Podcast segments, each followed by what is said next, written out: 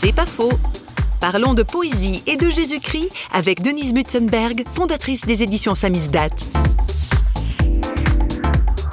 Pour la plupart des gens, les mots servent à quelque chose. Ils servent à faire la liste des courses, à dire euh, bonjour aux, aux gens dans l'ascenseur, etc. Le langage est utilitaire, alors que dans la poésie, il est justement détourné de cette utilité première pour aller au-delà, pour être une création, comme un morceau de musique, comme un tableau. D'autre part, poète, poésis, ça vient de la racine euh, faire.